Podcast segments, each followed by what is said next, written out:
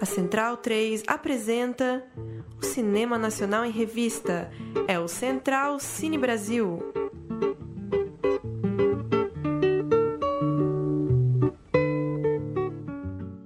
Olá para você que acompanha o Central Cine Brasil, edição de número 184 do nosso podcast que trata do cinema brasileiro contemporâneo. A essa altura você já sabe, o Central Cine Brasil acompanha os lançamentos do cinema nacional semanalmente, mas por conta da pandemia, dos cinemas fechados, a gente está fazendo programas esporádicos sempre que pinta um novo filme, uma nova mostra, para a gente acompanhar via streaming. E é o caso de hoje, é por isso que a gente entrevista Jorge Bodansky, diretor de Ruival, do Homem que Salvou a Terra, filme que abre uma edição especial, uma semana do meio ambiente especial da mostra Ecofalante. A partir desta quarta-feira, dia 3 de junho, até o próximo dia 9, são cinco filmes e mais uma série de debates para tratar da Semana do Meio Ambiente. A abertura é do filme que eu citei, Ruivaldo, O Homem que Salvou a Terra, direção de Jorge Bodansky, ao lado de João Farcas. A programação é facinho de achar, tá lá em ecofalante.org.br e os filmes serão exibidos na plataforma Videocamp, no videocamp.com. São cinco filmes, além dessa produção já citada, tem outras duas participações brasileiras, Amazônia, Sociedade Anônima, do Estevão Tiavata como diretor e Walter Salles como produtor associado, e A Grande Muralha Verde, que é dirigido pelo Jared Scott, mas tem produção executiva do Fernando Meirelles. Esse filme, Ruivado, O Homem que Salvou a Terra, foca no Ruivaldo, que é um cara que ganhou muito destaque na linha de frente da batalha pela proteção do meio ambiente lá no Pantanal ele, é, de forma muito solitária, isolado mesmo, no meio da mata, ele começou a batalhar para conseguir salvar a sua propriedade diante da transformação que o Pantanal vem sofrendo ao longo dos anos. O documentário teve lançamento mundial em setembro do ano passado, na Bélgica, e trata então dessas consequências do assoreamento do rio Taquari, lá no Mato Grosso do Sul, portanto, no Pantanal. A gente então conversou com Jorge Bodansky, eu e Murilo Costa. Vale lembrar que o Jorge é diretor de uma série de filmes desde lá dos anos 70, por exemplo, Iracema, uma transamazônica, que é um filme de 74, acabou estreando lá fora, foi de certa forma engavetado pela ditadura militar brasileira, foi escanteado pela ditadura militar brasileira, não conseguia estrear aqui no Brasil, a estreia veio só anos depois, um filme que vale a pena recomendar porque rende muito debate até hoje. E o Jorge Bodansky conversa com a gente então sobre o Ruivaldo, esse filme que ele está mostrando agora na, na Mostra Ecofalante, sobre sua carreira também, sobre sua relação com essa temática. O Bodansky é uma das principais figuras desses anos de Mostra Ecofalante. Ele já teve lá com oficinas, é, debates, filmes, homenagens, vira e mexe, tem alguma relação da filmografia do Jorge Bodansky com essa temática, já que vários dos seus filmes passam por essa discussão da política, da sociedade e do meio ambiente. Fique então com a conversa com Jorge Bodansky, participamos eu, Paulo Júnior e o Murilo Costa. E o Central Cine Brasil volta a qualquer momento.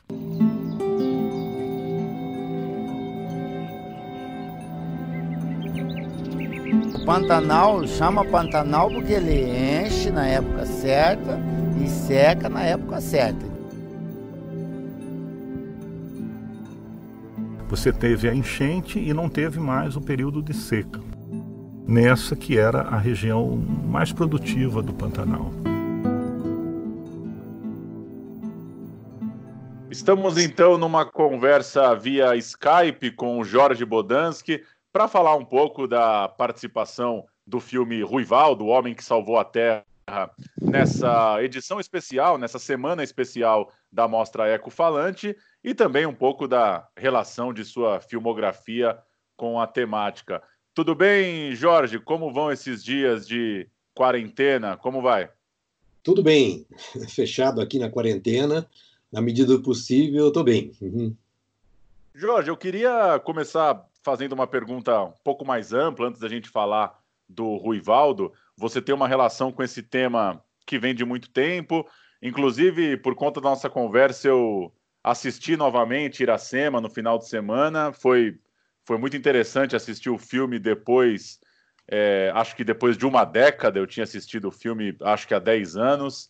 E, e vendo a sua filmografia, né, sua relação com esses temas, você tem mais um filme para sair é, rodado lá na Amazônia. Esse que a gente vai tratar um pouco e que o pessoal vai assistir na Eco Falante se passa no Pantanal.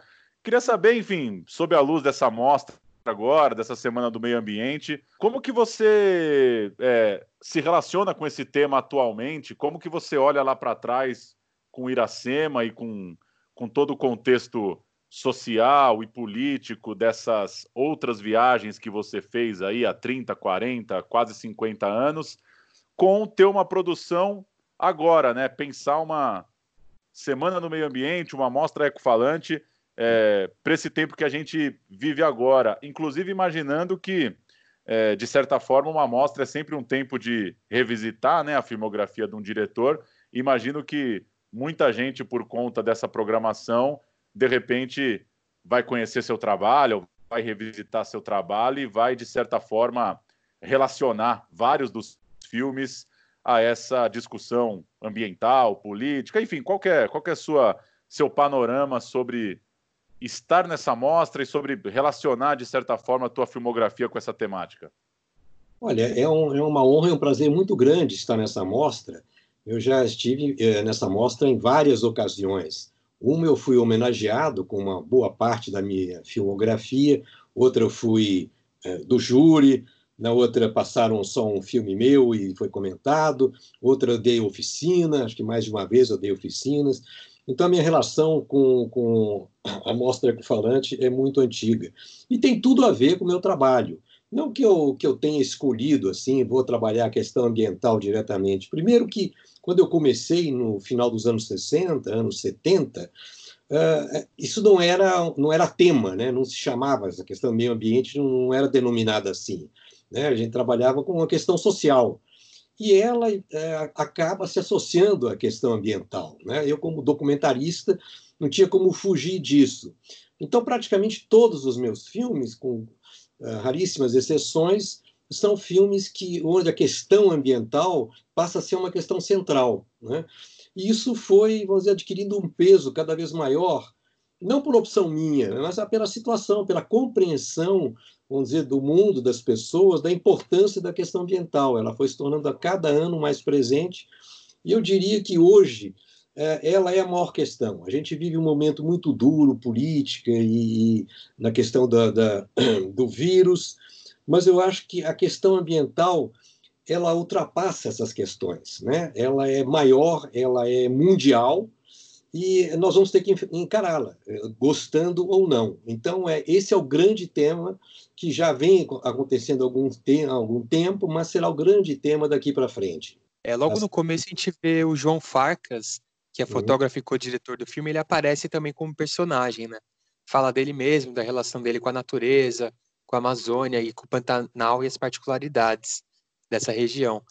E esse tom pessoal, ele me aproximou do filme, né? Porque eu sou um cara um pouco distante do tema, sempre morei em cidade, nunca me aventurei assim tanto na mata. Mas a gente é apresentado desse jeito simples, né? Como que vocês quase pegam a gente na mão aí para conduzir pelo, pelo tema. Eu achei interessante que fica bem didático assim e bem inclusivo. Então eu queria ouvir um pouco sobre essa decisão narrativa de colocar o João Farcas ali também como personagem, né, o co-diretor e fotógrafo, e queria saber como foi a afinidade de vocês ali para ter essa sintonia, fazer o trabalho juntos. E se você também não pensou em se colocar também como personagem, né? Até pelo seu histórico aí com vários filmes de temática ambiental, né? O que, que você pensou para criar essa narrativa? Bom, primeiro João, João Farcas, eu conheço ele de longa data. Eu fui, trabalhei com o pai dele. É, e uh, conheço, acompanho o trabalho do, do, João de muitos anos.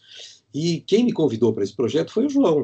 Uh, e uh, a ideia partiu dele. Ele tinha a vontade de querer fazer um filme e tinha um elemento, falou, olha, a, a, ideia nossa é fazer o retrato do Ruivaldo, que é um personagem que conheceu as andanças dele, e é, eu achei a ideia fantástica, realmente, e um personagem incrível, apesar de não conhecer o Ruivaldo, não tinha a menor ideia o que fazia o Ruivaldo, e o João foi me contando a história do Ruivaldo. E nós fomos, então, juntamos a equipe e fomos atrás do Ruivaldo. Só que o Ruivaldo, é, ele adoeceu, ele teve um problema de coração e não pôde estar é, no Pantanal na época prevista. Tivemos que adiar a produção e tínhamos muito pouco tempo de disposição. O Ruivaldo só podia, é, o Ruivaldo, na realidade, só podia dispor de um dia para gente. E um dia muito, muito truncado, porque a fazenda dele é longe, tem que ir de avião, de barco, e uh, ficamos só três horas lá, e depois a, a volta de novo, barco, avião, porque o médico só liberou ele por um dia mas isso não impediu, vamos dizer, a forte presença dele, ele ser o coração do filme, porque ele é um personagem incrível. Ele vive isso, né? Ele é de uma sinceridade total, porque ele atua uh, dessa, dessa forma, ele não está interpretando, ele é assim. E o João, uh, o João me apresentou o Pantanal também. Eu já conhecia o Pantanal, mas não conhecia essa história do Pantanal, não conhecia essa problemática do Pantanal, acho que como muitos já tinha feito filmes em, várias ocasiões no Pantanal, em tempos atrás, mas abordando outros temas, de, de, com outras visões. Então foi o olhar do João que me mostrou uh, esse Pantanal que está no filme. Então foi uma questão, não foi combinado antes que ele seria um personagem do filme. Uh, foi acontecendo, eu fui registrando o, o, o que ele estava fazendo, fui acompanhando o trabalho dele, e aí depois a gente viu que a fotografia dele, vamos dizer, fazia um, uma espécie de um guia para a nossa viagem para o Pantanal. E aí eu incluí ele. Né? Isso, isso veio a posteriori, mas acho que funcionou muito bem, como você mesmo disse. É através dos olhos do João que a gente entra no Pantanal e descobre o Ruivaldo. Agora, por que, que eu não entrei? Não, não, faz sentido. Não é todo filme que você faz que você tem que estar presente. Eu estou no filme de outra forma. Eu estou com a minha câmera, eu estou com, com, com a minha direção, com a minha participação na edição. É, então não, não há necessidade de eu estar presente no filme e eu falar para o filme. Eu não gosto de, de, de ser eu o apresentador. Não, enfim, não, não, é, não é o meu estilo. Mas a minha presença do, no filme se dá de outra forma. E Jorge, é, pegando um pouco mais na, na particularidade desse personagem do Ruivaldo, às vezes existe um, um estereótipo desse tipo de filme que é encontrar uma comunidade organizada, uma ONG, um, um movimento social já com um lastro, é, às vezes social e político mais, mais forte e tal. E o Ruivaldo ele aparece de forma, é, pelo menos foi a minha percepção, de forma muito solitária né, no, no filme. Não é que é, ele não me, não me traz aquela, aquele estereótipo é, do militante do campo que está organizado de outras formas. É, enfim, pode ser só uma impressão minha também, mas queria que você falasse um pouco disso. Qual é a particularidade desse personagem na hora de, de fazer uma denúncia de um tema? É, como que é, é que que o que que o Ruivaldo tem de, de curioso para você e de particular que fizeram valer um filme? O Rivaldo é um, é um, personagem fascinante, né? Você encontra o Rivaldo e escuta ele falando, não dá para não se encantar com ele, se emocionar com ele.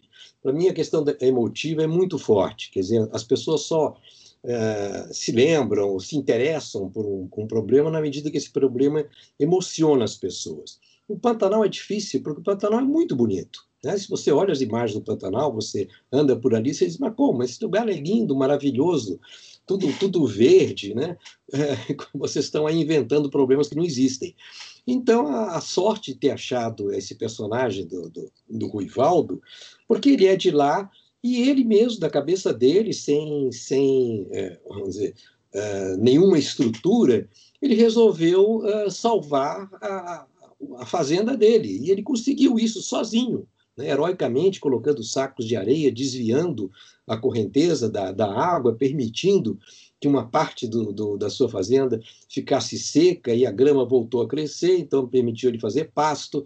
Ele, ele manteve é, trechos da mata original, desviando a água. Isso ele fez sozinho da cabeça dele. Então, achei isso aí uma história extremamente empolgante, didática e que mostra, através desse personagem, dessa, dessa luta simples e heróica dele, a, a, a, imensidão do problema do Pantanal. É justamente como é que um homem uh, pode uh, acender o fósforo e, e fazer com que as pessoas mudem de ideia ou compreendam a situação de uma forma diferente.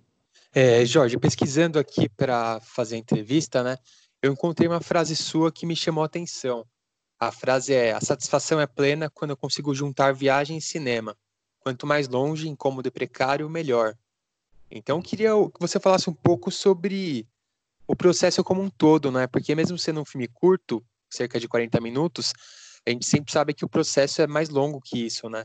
Eu li que vocês ficaram 17 meses trabalhando nisso, com várias viagens através do Pantanal, né, em regiões diferentes ali do Pantanal. Então, eu queria ouvir um pouco sobre o processo de filmagem e essa convivência intensa, né, com o mesmo tema, 17 meses trabalhando em cima disso, mesmo tendo o Ivaldo por só uma diária, como você falou. Queria que você contasse um pouco sobre essa vivência tão longa e como é condensar isso em um filme curto, né, enxuto. É, a, a, preparação de um filme não tem nada a ver com o tamanho final que o filme vai ter. Né? Você pode preparar anos e anos e anos fazer um filme, um curta-metragem, ou você pode ter um longa que você fez direto, chegou lá a primeira vez e filmou. Acho que uh, essa relação não, não, não, classifica o filme.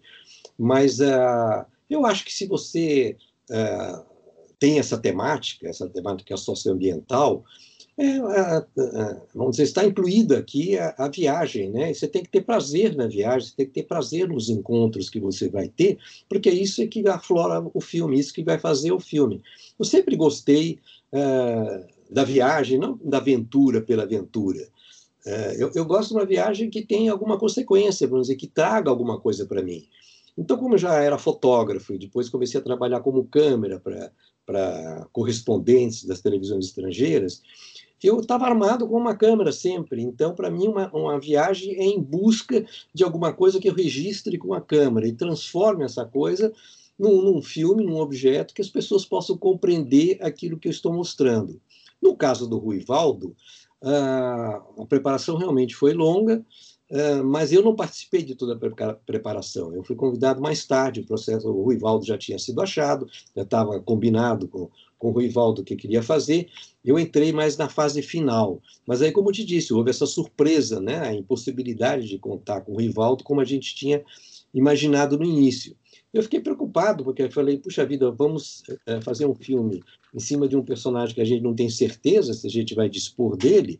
Vamos filmar, vamos fazer mais coisas e ver o que acontece. Foi o que a gente fez. Daí, vamos dizer, a viagem ser, ser longa, ter essa preparação, fomos para vários lugares, conversamos com várias pessoas, mas a gente optou por, vamos dizer, concentrar o filme no, no Rivaldo, porque é o personagem mais forte e que dispersa menos, vamos dizer, a atenção em cima do Ruivaldo ela, em termos de estrutura dramática, ela transmite muito mais do que você dispersar mostrando várias coisas. Acho que uma coisa bem mostrada vale um filme, não necessariamente você tem que abordar todos os aspectos da problemática, que é muito complexo. Uma última da minha parte, Jorge. O teu filme fica, a partir dessa quarta-feira, alguns dias disponível online. Queria saber tua relação com o streaming, como que você, se você é, enfim, de certa forma, se vê um pouco frustrado por entender que as pessoas não vão ver seu filme na tela grande, ou se você já, enfim, isso é do jogo e, e, e vambora, se você é um entusiasta desse novo momento, e é, quanto que te afeta a, tudo que está acontecendo com o cinema brasileiro, notícias muito ruins sobre cuidado com a cinemateca, sobre uma própria né, Ancine hoje praticamente não tem pasta, tá, tá meio sem ministério, tá, tá numa batata quente ali entre os ministérios em Brasília, trocando de chefia o tempo todo. Enfim, essas duas coisas mais gerais, tua relação com esse novo momento do cinema e, e como que as notícias têm te afetado enquanto perspectiva de um realizador nesse país? Olha, a questão de você ter que trabalhar no momento só com streaming, é, é a única forma de exibição, Nada contra, eu já, já tinha filmes meus em streaming muito antes. E meus documentários sempre passaram em cineclubes, sempre passaram uh, fora, vamos dizer, do circuito de cinema mesmo. Mas é, é, claro que para um diretor, para um cineasta, ver o seu filme projetado em tela grande, com um bom som, é, é muito mais interessante, muito mais bonito, muito mais é, forte do que você vê no streaming, porque no streaming você não sabe como é que a pessoa está vendo. Ela pode estar tá lavando louça, assistindo o filme, fazendo outra coisa, e o filme fica com uma coisa secundária.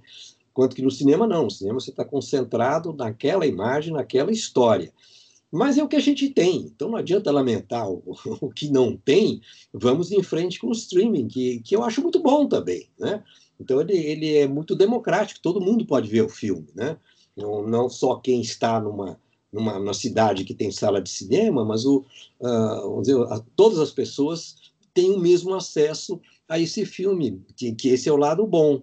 A questão do cinema não é uma questão só do cinema, é uma questão do Brasil e particularmente como essa a cultura brasileira como um todo está sendo tratada nesse momento, né? Um desprezo absoluto, né? Parece que é, a cultura é uma coisa que, que ruim, que atrapalha, que, que não deve existir, deve ser colocada num canto. Então, não é uma questão de cinema, é uma questão de, de, de política, de governo. Então, acho que para a gente poder é, mexer nisso, ou tentar é, sair dessa situação, pelo menos criar novas perspectivas, é uma luta política como um todo, não é o cinema que vai mudar isso no Brasil. É uma luta política é, realmente de, de, é, de uma ação muito maior para poder interferir diretamente no governo. É, Jorge, até aproveitando que a gente chegou nesse ponto aí um pouco sobre política, é, eu faço parte, o Paulo também, o pessoal aqui da bancada do programa, de uma geração que não viveu o governo militar, né? Mas a gente vê agora com muita apreensão essa escalada autoritária, a militarização das instituições e os ministros militares até em áreas técnicas como a saúde, por exemplo. E você não só viveu e filmou no governo militar, mas você foi muito afetado, né? A censura vetou Iracema por bastante tempo. Outros filmes seus também tiveram essa questão da censura.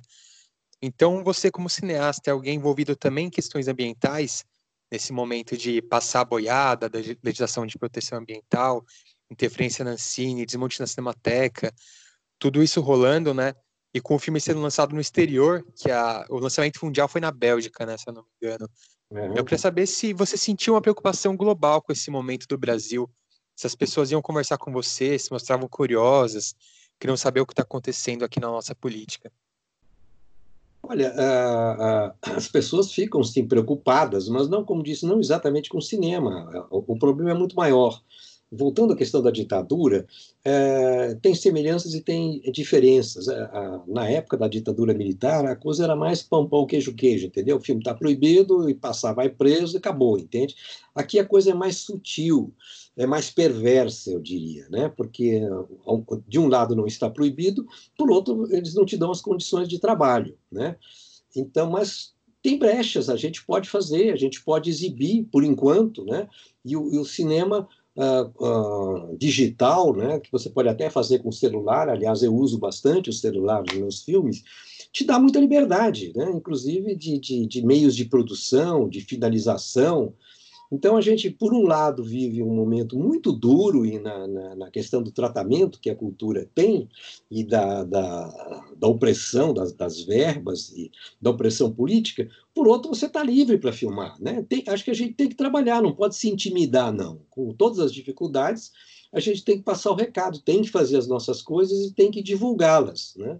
Então, é, é, é, assim que eu me vejo nesse momento, entende? Não parei de trabalhar, ao contrário, estou trabalhando muito e, e me esforçando para que esse, esse trabalho tenha, um, tenha uma, uma função, que seja visto e que contribua para a compreensão da situação que a gente está vivendo. Acho que a única maneira de, de alterar isso é realmente você uh, discutir isso, conhecer melhor o que está acontecendo, para a gente poder combater de uma forma mais eficiente.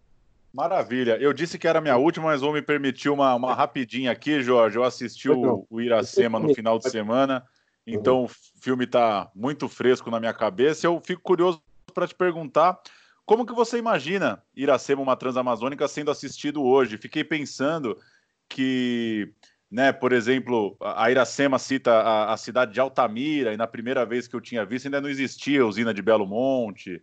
É, a forma com que a ideia de, de progresso e de uma, uma Amazônia que vai dar certo, é, essa figura muito forte, né, interpretada pelo Pereio, enfim. Fiquei, fiquei curioso para te perguntar como que você imagina esse filme sendo assistido hoje? O que, que tem ali que, que, que te traz é, uma curiosidade ou uma aflição pelo fato das coisas não terem mudado tanto? É, eu não queria cair naquela pergunta super batida que é, você acha que o filme envelheceu bem? Porque acho que a questão aqui não é, não é pensar uh, o envelhecimento da história, mas entender, enfim, pensando que alguém de repente vai assistir aí a Mostra Eco Falante, vai buscar teu nome, vai buscar teus filmes, como que você imagina um, um espectador hoje do Iracema? Olha, o, você mesmo disse, o Iracema passa hoje como se fosse um filme de hoje. É, não por causa do filme, porque todos os problemas que o filme aborda é, só cresceram. Né? Eu filmei esse filme em 1974, no meio da ditadura militar. Agora, tudo, tudo que acontece no filme, trabalho escravo, a, ocupação uh, violenta da terra, a prostituição, a, exploração pelas empresas, as queimadas, tudo que, que, que, aparece no filme continua hoje numa escala muito maior.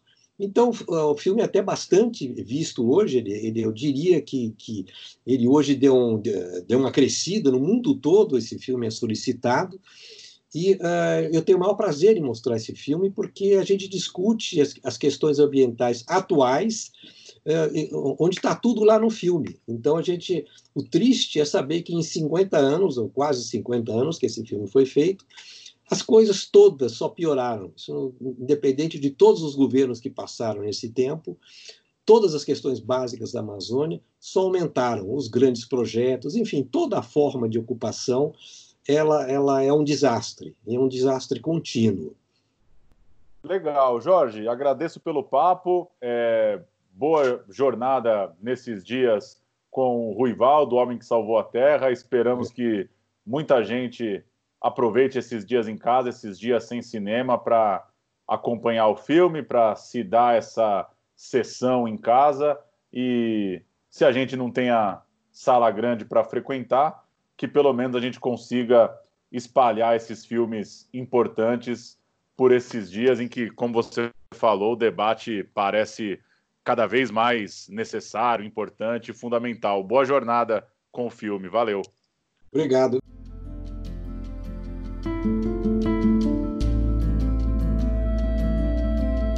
Já assisti filme em deserto que o cara vai indo acha um oásis assim, né?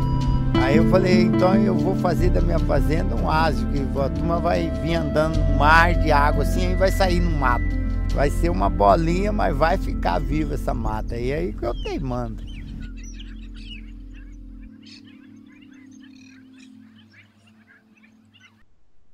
Tá então, Jorge Bodansky, diretor ao lado de João Farcas de Ruival, do Homem que Salvou a Terra que é o filme de abertura da Mostra Eco Falante, nesta quarta-feira, 3 de junho, às sete e meia da noite. Tem uma abertura antes, às sete da noite, e o filme fica disponível até terça-feira que vem, até o dia 9 de junho, portanto, seis dias aí para assistir ao filme.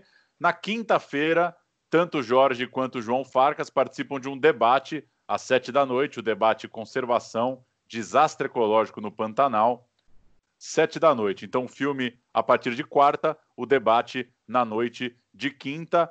Toda a programação está lá em ecofalante.org.br.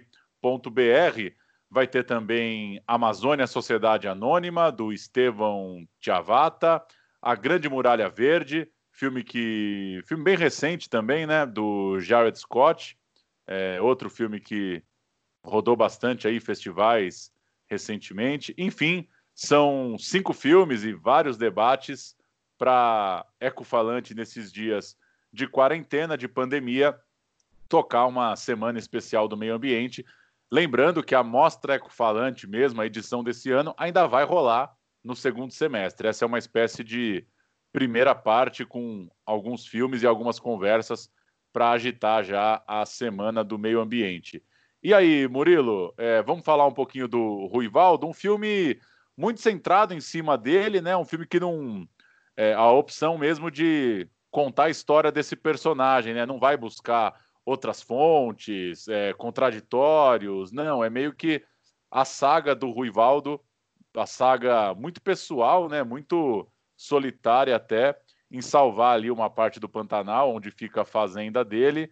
E como disse o Jorge Bodansky sobre a, a beleza do Pantanal, acho que o mais impactante, pelo menos para mim, me impactou até mais do que a história, a, a beleza visual mesmo, né? É impressionante, é, é, impressionante mergulhar por 40 minutos ali no Pantanal com fotografia e abordagem que, que dão o tom desse ambiente tão, tão deslumbrante mesmo, tão impactante para quem vê, né? É, exatamente. A participação do João Farcas, né, como fotógrafo e co-diretor, traz esse olhar de uma pessoa que já conhece muito a região, né? Ele trabalha ali há bastante tempo, tem, tem vários projetos na região, várias fotos muito importantes que ele tirou daí, e você percebe que, tem, que é um olhar apurado, né? Uma pessoa que sabe o que está filmando, não está filmando só paisagem bonita para contextualizar. E é impressionante a beleza visual mesmo. Aquelas imagens aéreas, né? Aquela imensidão do Pantanal é fantástica mesmo. Consegue te jogar naquele mundo que o tempo passa de uma forma diferente, né? Tem uma paz ali em torno.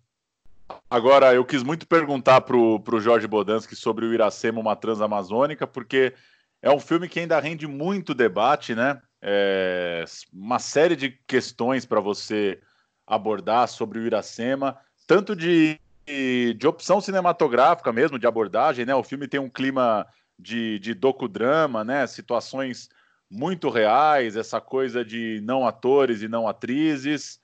E ao mesmo tempo, isso que o, é, isso que o, que o Jorge comentou, de o quão contemporâneo ainda é o filme, né?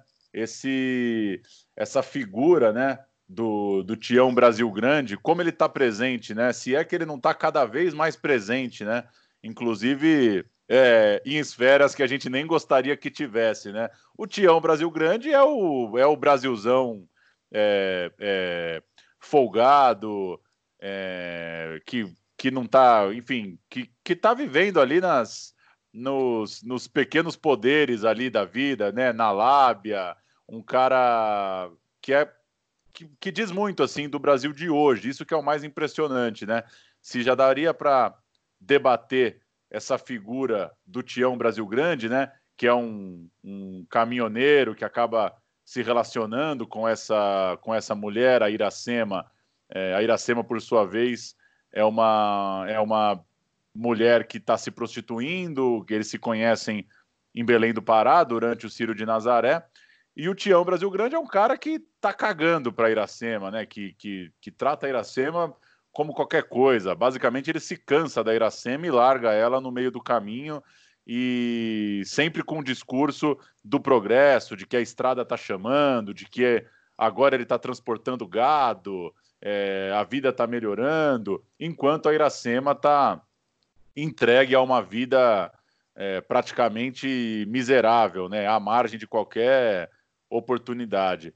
E é muito louco como eu até citei a, a relação com a usina de Belo Monte, com tudo que acontece em Altamira desde o início da instalação da usina, porque é exatamente o tipo de relato que chega até hoje, né? Dessa desse suposto progresso que vai deixando um, um território arrastado de forma avassaladora, enfim, muito louco mesmo, muito doido assistir o filme de novo e olhá-lo sob a ótica do Brasil que a gente vive hoje.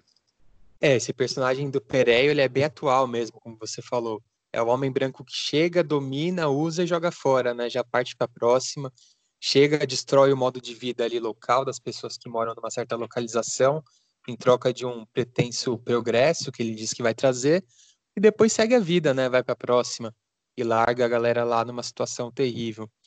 E não só esse personagem é atual, né? Mas a linguagem é muito atual. Esse híbrido de documentário, ficção, docudrama, com os atores interagindo com, as, com os personagens sociais ali que realmente existem na área, isso está cada vez mais em alta, né?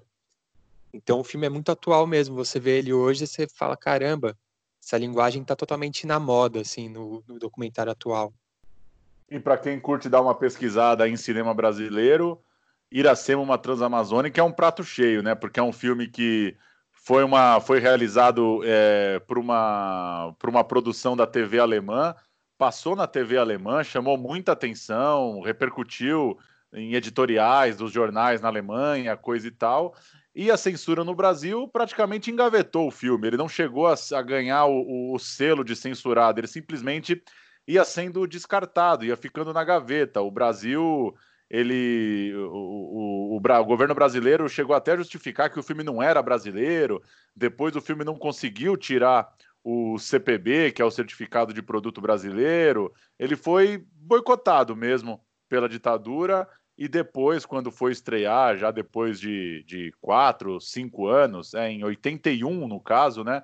Ele. Ah, ele fez muito sucesso, né? O filme foi reconhecido pela crítica brasileira, muito debatido. O filme consegue levantar uma série de questões que, que podem ser muito controversas também, rendem muito debate, muita discussão.